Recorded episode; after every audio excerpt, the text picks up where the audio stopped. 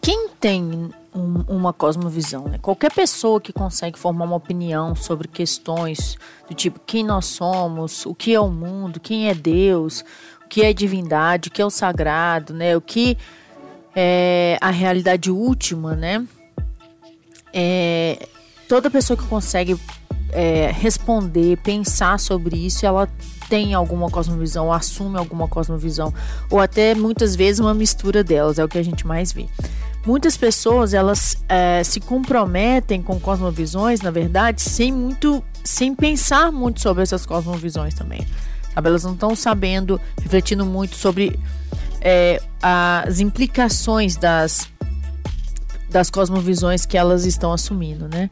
Toda vez que a gente pensa sobre alguma coisa, principalmente questões mais profundas a, res, a respeito da nossa existência, a respeito é, dos seres, né? Sejam sagrados, sejam humanos, a respeito da, da existência das coisas, a gente está é, pensando, né? Dentro de uma estrutura, de cosmovisão. Então vamos falar o que é cosmovisão, né? Esse, é, esse termo tão importante que eu estou falando aqui com vocês. A cosmovisão é, segundo James Shire, que é um dos foi, né, já faleceu, mas uma das maiores autoridades nesse termo, né, nesse tema de cosmovisão, ele falou no livro O Universo ao Lado que cosmovisão é um conjunto, é um compromisso, a orientação fundamental do coração que pode ser expressa em uma história ou um conjunto de pressupostos, ou seja, né, que são pressupostos são suposições que podem ser verdadeiras, verdadeiras em parte ou totalmente falsas e que nós mantemos, essas, esses pressupostos que nós mantemos, nós podemos manter de forma consciente, subconsciente, consistente ou inconsistente sobre uma constituição básica da realidade e que fornece o fundamento sobre o qual nós vivemos, movemos e existimos. Esse conceito de cosmovisão o conceito de cosmovisão ele é algo que é, foi é, foi sendo identificado com o tempo, tá? Ele é o que uma coisa que o Shire fala, assim, não, não é, um, é não é um, um conceito por causa da, do comportamento, da forma que é analisado o comportamento das pessoas, esse, esse entendimento do que é cosmovisão, é, a definição de cosmovisão, ela é entendida de uma forma melhor, tá? Mas o, o, existem outros livros também que eu trouxe até aqui para vocês, mas vamos pensar sobre essa questão da cosmovisão como um compromisso, tá? A cosmovisão, ela é algo que está internalizado nas pessoas. A cosmovisão envolve a mente, mas antes de tudo é um compromisso, uma questão de alma da pessoa. Vai muito além do campo da inteligência e pode ser vista também como uma orientação espiritual que a pessoa pode ter. A cosmovisão é uma questão internalizada no coração da pessoa e isso é muito sério.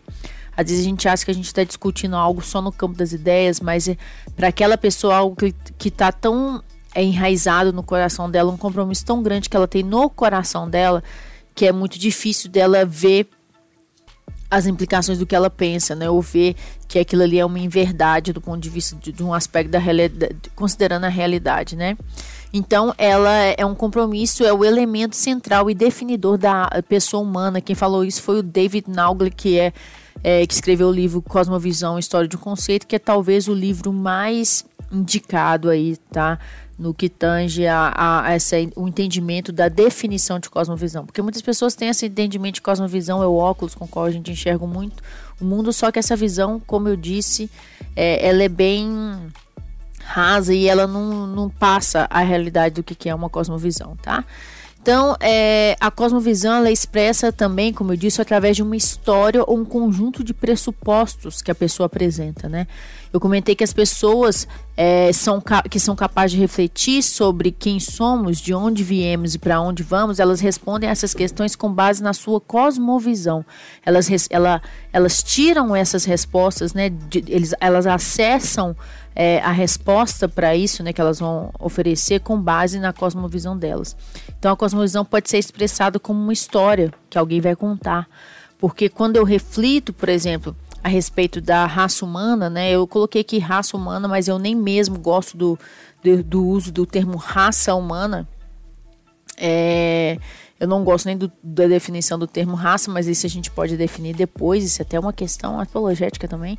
Mas é, eu posso é, refletir sobre a questão da espécie humana é, e de onde nós viemos, para onde nós vamos. E, e, quando eu faço isso, eu penso no quê? Numa história. Então eu posso contar, a, a eu posso expressar sobre quem é, são os, os, seres humanos através da história dos seres humanos. E a, às vezes quando uma pessoa conta sobre a história dos seres humanos, ela, ela está expressando também a sua cosmovisão, né? Porque é, essa, essa história da, da humanidade, essa história da espécie humana, ela tem mais de uma versão, nós sabemos disso, né? Porque, é, por exemplo, os cristãos, eles vão responder que ah, de uma forma, os ateus vão responder de outras, né? Então a gente pode identificar a cosmovisão de uma pessoa pela forma como ela vai contar, por exemplo, a questão dos, do surgimento do, dos seres humanos, dos animais, por aí vai se você perguntar para um ateu é, como que sobre a história da humanidade, provavelmente ele vai responder assim: olha, ocorreu o Big Bang, aí do Big Bang ocorreu a evolução do cosmos, aí teve a formação das galáxias, estrelas e planetas, aí ocorre o aparecimento da vida na Terra, que é fruto da evolução, e a gente que está acontecendo com a gente aqui daqui para frente, nós estamos caminhando para o desaparecimento do universo como tem os cientistas têm, têm mostrado aí que o universo está se expandindo, deslocando, se tornando mais frio, vai ficar difícil a existência de vida na Terra.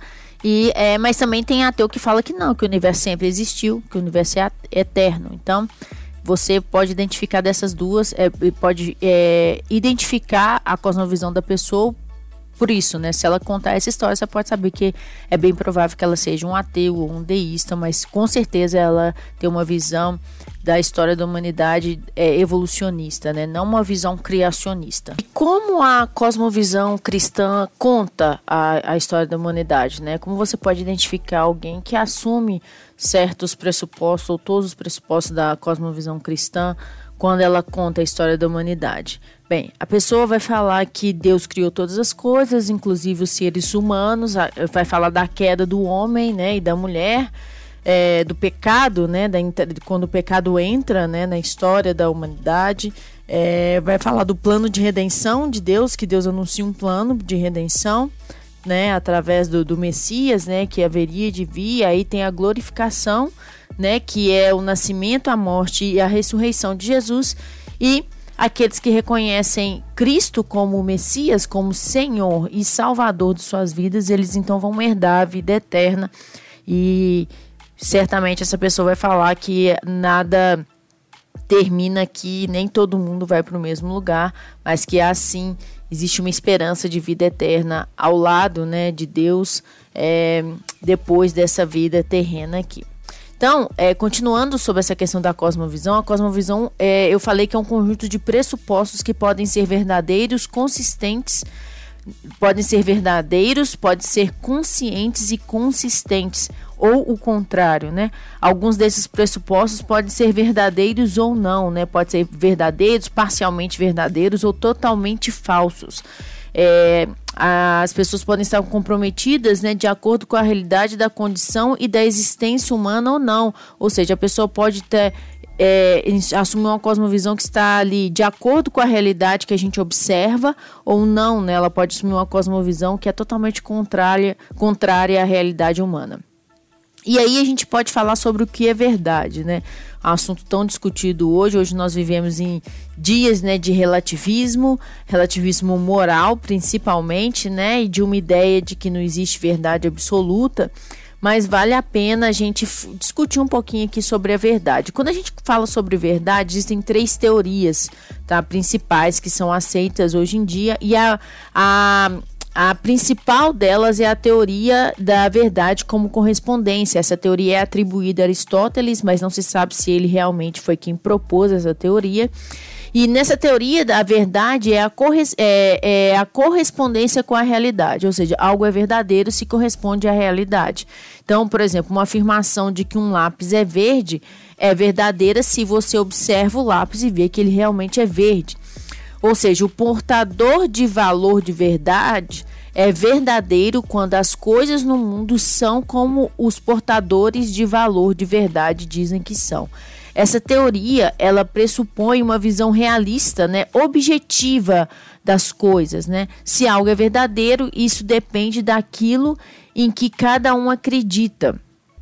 Na verdade, perdão, se algo é verdadeiro, se não depende daquilo que cada um acredita, né? Quando, quando tem uma reivindicação de que algo é verdade, porque depende da crença de cada um, é verdade para um, é verdade para é, o que é verdade para um, não é verdade para outro, a gente está falando de, de um ponto de vista subjetivo da realidade, da verdade.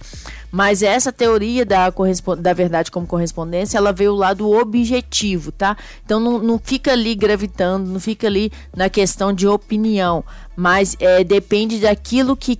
Mas depende da verdade, da realidade, né? Que nós estamos observando.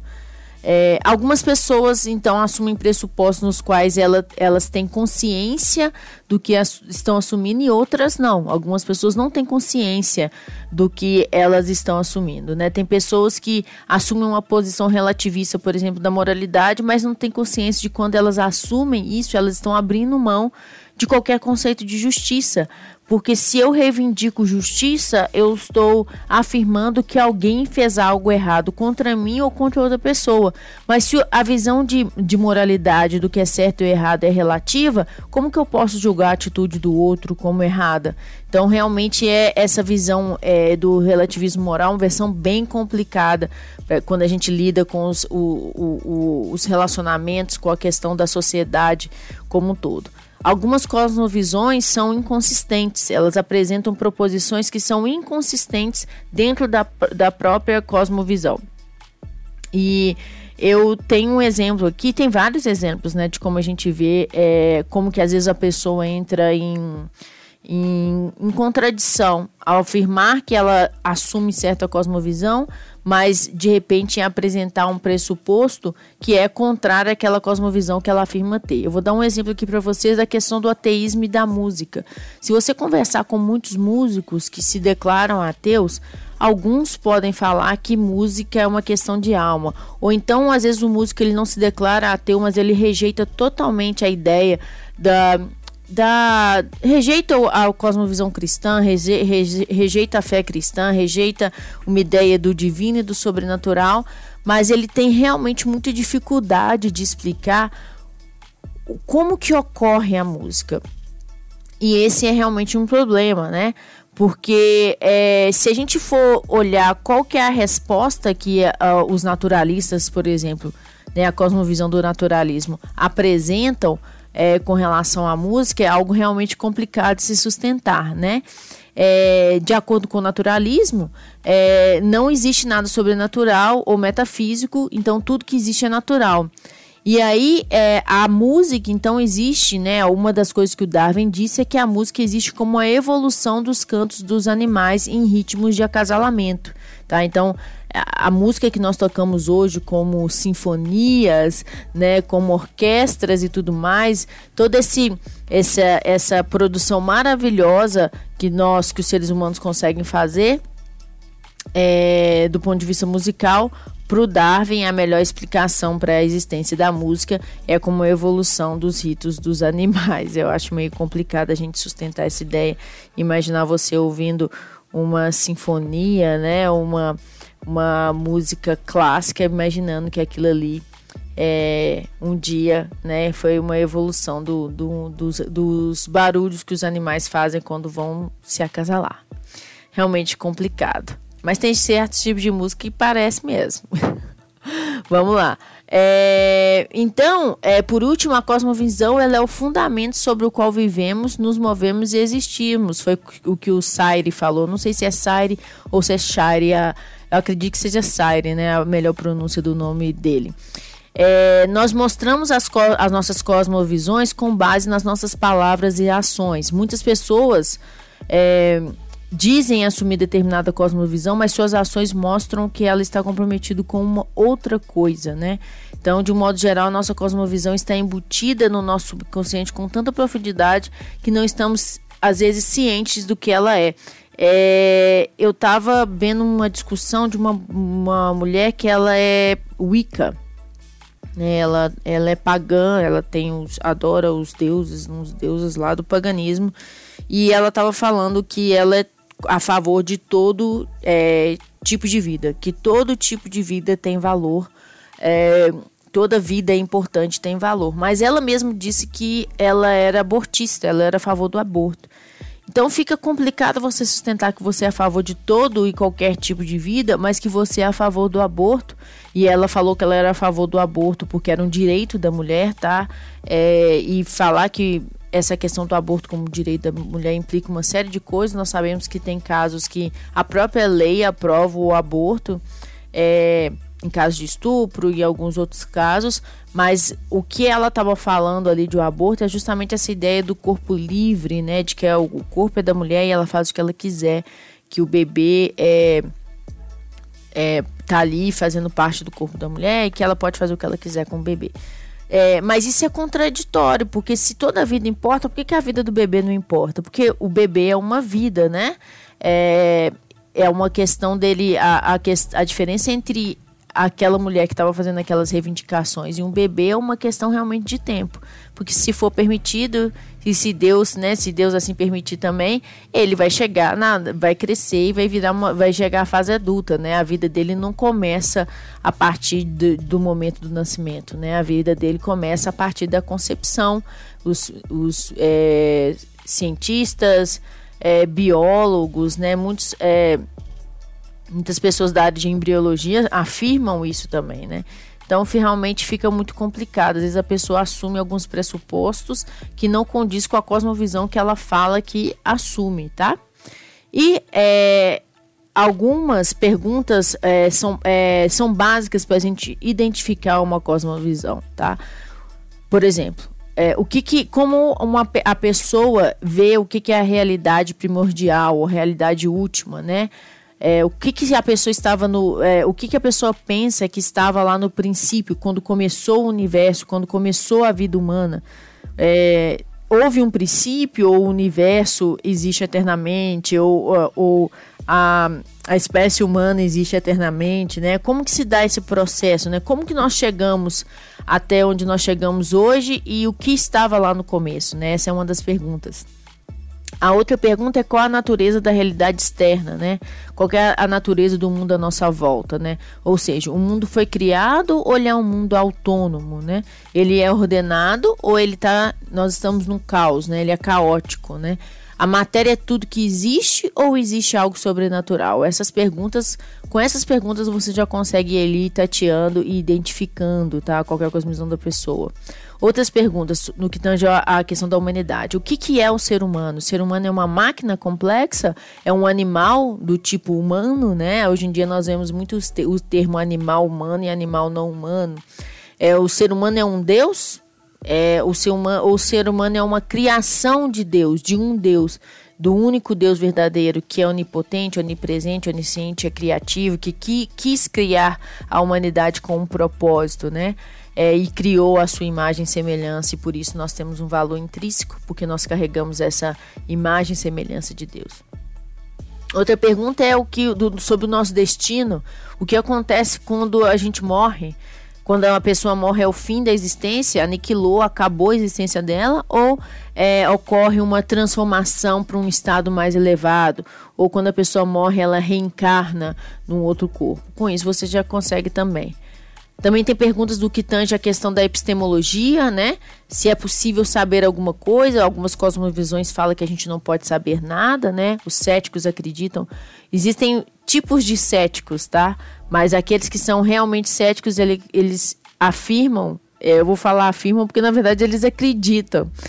Os céticos acreditam que eles não, que não é possível acreditar em nada. Então isso já é autorrefutável, né? já é complexo demais só para você defender algo do tipo né? Mas tem pessoas que acreditam nisso, mas tem pessoas que é possível acreditar, é, conhecer algo, né? Acreditar em algo, saber algo. É, e porque nós somos dotados de inteligência, né? Deus nos deu inteligência e, portanto, a gente pode adquirir conhecimento. É, sim, nosso conhecimento é limitado, mas nós temos uma consciência e nós temos somos capazes de raciocinar. Já tem gente que acha que a racionalidade é um fruto da evolução, né? Então, é, algumas visões diferentes. Também sobre o, qual o significado da vida humana, né? A vida humana tem significado, né? Existe um propósito, existe um telos humano ou não? Tem gente que acha que nossa vida não tem propósito, como nós somos fruto do acaso, nós somos fruto do acaso, não tem é, propósito algum, apenas um caos e uma desordem. Mas já tem gente, né? Nós, por exemplo, acreditamos que a nossa vida tem significado, tem valor, tem propósito, tem sentido e por exemplo, Agostinho fala que o telos humano é conhecer a Deus e se relacionar com Ele, né? É, já tem gente que acredita que o propósito humano, da, da existência humana, é se esvaziar até atingir o nirvana. Tem gente que acha que a, o telos humano, o propósito humano é só sobreviver. É, então, quais são os compromissos centrais e pessoais que guiam a vida da é, a vida das pessoas, né, de acordo com cada cosmovisão? Né? Os, os cristãos podem dizer conhecer a Deus e agradar o seu coração. Né? Os naturalistas podem falar que é só experimentar a vida. Também a gente pode identificar uma, uma cosmovisão analisando a questão do, da moralidade, né? do que é certo, errado, do que é bom e do que é ruim. Tem gente que vai falar que não existe certo e errado, que não existe certo e errado de forma objetiva, ou seja, indiferente da opinião. Tem gente que vai falar que certo e errado são construções sociais, é algo do indivíduo. Tem gente que vai falar que é, certo é o que nos faz bem e errado é o que nos faz mal. Né? É, e tem gente que vai falar que, que crê que Deus colocou em nós um padrão moral que se manifesta através da nossa consciência, tá? Está implantado no nosso coração, que se manifesta através da nossa consciência. Esse é realmente é quem abraça a cosmovisão cristã. Lembrando que por mais que uma pessoa abrace uma cosmovisão, por exemplo, que é ela que não existe certo e errado de forma objetiva, isso não quer dizer que aquilo ali é verdade, tá? Nós podemos questionar, nós podemos indagar, nós podemos ajudar a pessoa que está afirmando aquela cosmovisão a refletir mais de forma mais profunda sobre o que ela está pensando e então chegar à conclusão se vale a pena realmente assumir aquela cosmovisão ou não. Como eu disse, muitos de nós, inclusive cristãos, nós estamos assumindo é, às vezes cosmovisões que a gente não nem se preocupa em saber quais são as suas implicações. E nós, como cristãos, nós temos essa obrigação de meditar sobre a nossa fé. Nós temos essa obrigação de prosseguir esse caminho de conhecer a Deus. É porque só conhecendo a nossa fé, só prosseguindo e conhecer a Deus que a gente vai poder realmente testemunhar, testemunhar realmente de forma efetiva. É, eu não estou falando que você só vai conseguir testemunhar a Deus com o conhecimento, de forma alguma. Nós precisamos do Espírito Santo para testemunhar a Deus, assim como nós precisamos do Espírito Santo para conhecer qualquer verdade do reino. Qualquer verdade do reino, nós precisamos do Espírito Santo. Nada, não, eu sempre falo isso, não se engane. Tudo nesse reino, tudo, tudo que você faz nesse reino, qualquer movimento que você faz nesse reino é, é que, que, é que é algo bom, né, que é algo frutífero, é fruto do Espírito Santo, tá? É um resultado do ato do, de uma ação do Espírito Santo em nós, tá? A gente não consegue fazer nada nesse reino aqui por nós mesmos, a não ser pecar e carecer da misericórdia de Deus, né? Mas é, até o fato de você estar tá estudando a respeito da sua cosmovisão e de outras é algo que o Espírito Santo está te impelindo a fazer, tá? Está te impelindo a ter fé na sua, né, no, na, no cristianismo, na, na Bíblia, para que você venha estudar mais, tá bom? Passou um carro aqui, vocês ouviram, né, gente? Então é isso, espero que vocês tenham gostado dessa aula, é, espero que vocês estudem bastante. Cosmovisão é um tema que precisa ser estudado muito, muito, muito. É, a gente precisa saber a, a, conversar em termos de cosmovisão, principalmente quando a gente não tem abertura para falar sobre religião, usando o termo religião. Não que usar o termo religião é errado, eu já falei isso em outros, outros, outras aulas, mas tem pessoas que rejeitam esse, esse, essa ideia, esse termo, então a gente pode conversar em termos de cosmovisão, tá bom? Espero que vocês tenham gostado. Se vocês quiserem mais conteúdo, vocês podem me encontrar lá no Instagram do Estufa Apologética para assuntos pertinentes ao mundo feminino da mulher cristã, né, os desafios mais específicos que a mulher cristã enfrenta hoje em dia. Você pode me encontrar no arroba EleveWomen. É, ou então, se você jogar Carol Brilhante Baeto, eu acredito que você vai me achar no Instagram. E o nosso YouTube é Estufa Apologética, Defesa da Fé. E também temos o nosso site, que é o estufapologética.com.br, tá bom? Forte abraço, fique com Deus e até mais.